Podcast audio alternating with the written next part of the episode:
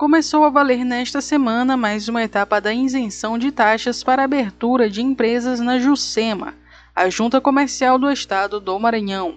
A suspensão, anunciada pelo governador Flávio Dino, assegura, até o dia 4 de junho, custo zero aos empreendedores que formalizarem empresas classificadas como limitada, empresário individual por responsabilidade limitada, sociedade anônima, empresário individual e sociedade cooperativa. Com validade de 60 dias, a medida tem o objetivo de dinamizar a economia e a atividade empreendedora na tentativa de minimizar os danos causados pela pandemia à economia local.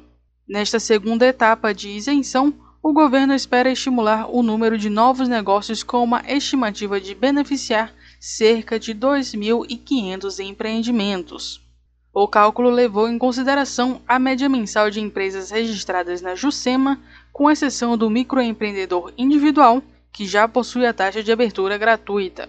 Desse total, ainda de acordo com as projeções da Junta Comercial, as micro e pequenas empresas devem ser as mais beneficiadas, pois são as categorias que lideram a abertura de novos CNPJs no Estado, correspondendo a 98% das formalizações realizadas na Junta Comercial do Maranhão.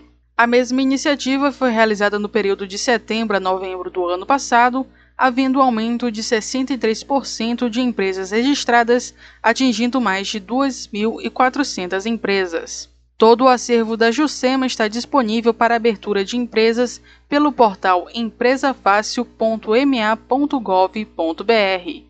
Da Rádio Universidade FM do Maranhão, em São Luís, Esther Domingos.